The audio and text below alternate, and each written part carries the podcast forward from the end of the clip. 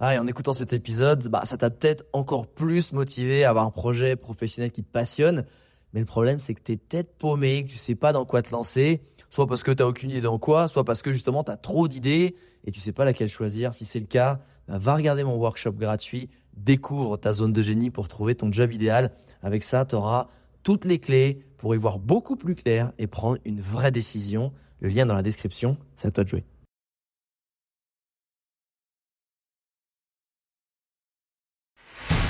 Bienvenue sur le podcast des entrepoteurs, où je te partage les conseils pratiques et concrets pour faire passer ton business au niveau supérieur ou transformer ta passion en métier dans une ambiance de pote entrepreneur. Je m'appelle Alex Viseo, je suis expert en personal branding et en stratégie de création de contenu. Et mon but ultime à travers mes formations sur viseoacademy.com, c'est t'aider à construire une vie dans laquelle tu te sens bien grâce à une activité professionnelle et un quotidien qui a du sens pour toi et qui correspond vraiment. Maintenant, place au partage du jour. La première fois où je me suis mis dans une démarche d'introspection, c'est quand j'ai lu le livre euh, Le bonheur selon Confucius de Yudan. C'est donc une philosophe euh, chinoise et qui finalement reprenait les échanges de Confucius et les dires de Confucius et les réinterprétait avec comment on peut s'en servir aujourd'hui. Et, et, lui, Confucius, il parle de l'homme de bien. Ce qu'il appelle l'homme de bien, c'est le sage. Et avec tout ce que ça implique comme comportement, comme valeur et j'adorais la vision de cette personne euh, que qu'elle décrivait et que je me dis putain mais j'ai vraiment envie de devenir ce genre de personne là et, et ça m'a ça m'a du coup mis dans une démarche de ok ça veut dire pour devenir cette personne là il faut que moi j'évolue que je me débarrasse de certains traits de caractère que j'acquiert certains autres euh, d'autres qualités. Ça va me demander de bosser sur moi d'accepter que je suis pas ce que j'ai envie d'être tu vois et, et de me mettre dans cette démarche là et bah derrière, j'ai eu aussi des choses un peu sur le bouddhisme. Euh, c'est là, c'est ça qui m'a mis à la méditation. C'était plus pour des raisons de besoin de concentration personnelle. Et puis après, quand tu as mis le pied dedans, ben tu les à chaque fois tout ce qui va être sur développement personnel, après sur l'entrepreneuriat, sur le bien-être, sur des choses comme ça. Mais c'est le premier pas, ouais, que euh, dans lequel j'ai mis vraiment l'introspection. Et je me souviens que la première chose que je me suis dit, c'est putain, en fait, par rapport à la personne que j'ai envie d'être et l'homme de bien que dit Confucius, peut-être la pire chose qui peut m'arriver, c'est de devenir connu et, d'être successful. Parce que l'homme de, en fait, l'homme de bien ne cherche pas à être connu. Il cherche à faire ce qu'il aime et le faire pour l'amour, le plaisir de faire son art et de s'améliorer dans son art. Il cherche pas à être sous les, sous les feux des projecteurs et cultiver son ego. Et je me suis dit, ben, peut-être que c'est un des pires trucs qui pourra m'arriver, peut-être être vraiment connu.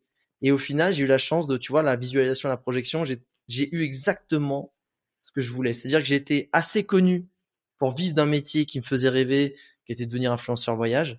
J'étais pas assez connu pour que ça change mon quotidien. Tu vois, je pouvais prendre euh, le métro et me gratter le nez, ou éternuer, ou être habillé comme un colo, ou, euh, ou, ou, rentrer complètement pété.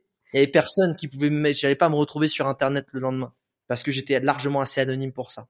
Et ouais, c'est dans cette démarche-là que je m'étais mise à ce moment-là.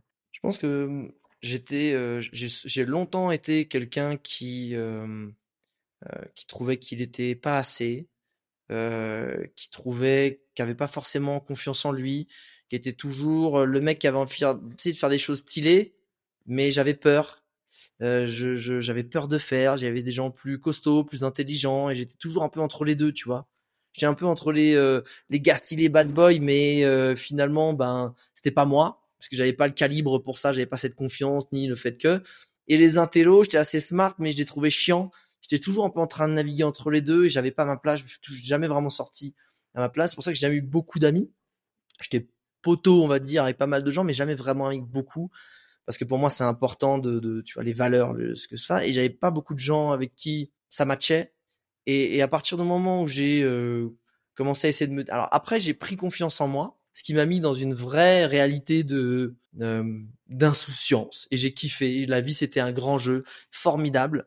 Et, et quand tu es dans un truc de légèreté et que la vie, c'est un jeu, c'est là où j'ai été le meilleur dans ma vie. Mais il manque une case, il manque une brique quand t'es pas dans l'introspection. Parce que, en fait, pour moi, l'introspection, c'est aussi avoir conscience de ce que tu fais.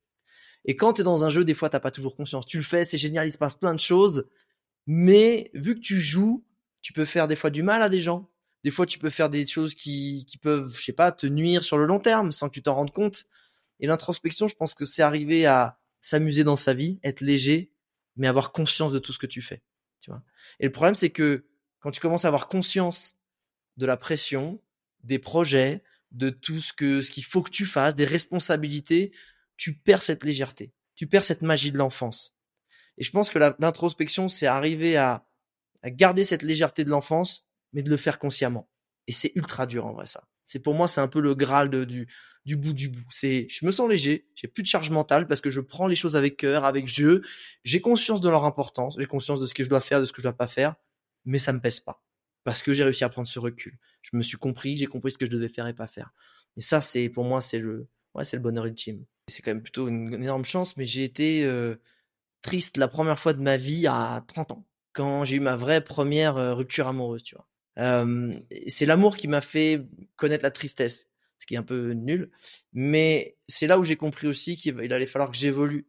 Parce qu'effectivement, euh, être ce que j'étais, euh, j'étais heureux, mais j'avais du mal à l'être vraiment avec quelqu'un parce que ma personnalité était écrasante, elle consumait de l'énergie, elle consumait de l'attention, elle, elle pouvait être blessante sans que je m'en rende compte. Donc, ben, pour essayer de comprendre tout ça, il y a un moment, il faut que tu te regardes le nombril, qu'est-ce que, qu'est-ce qui foire, en fait? Parce que j'en avais même pas conscience, en fait.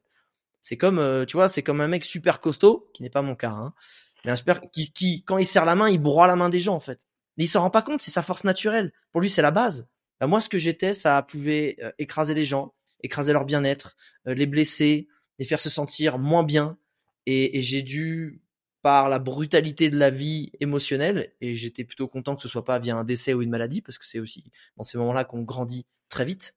Euh, bah moi, ça a été à travers une rupture amoureuse où je me suis dit, hey faut que tu, il y a des choses à changer chez toi.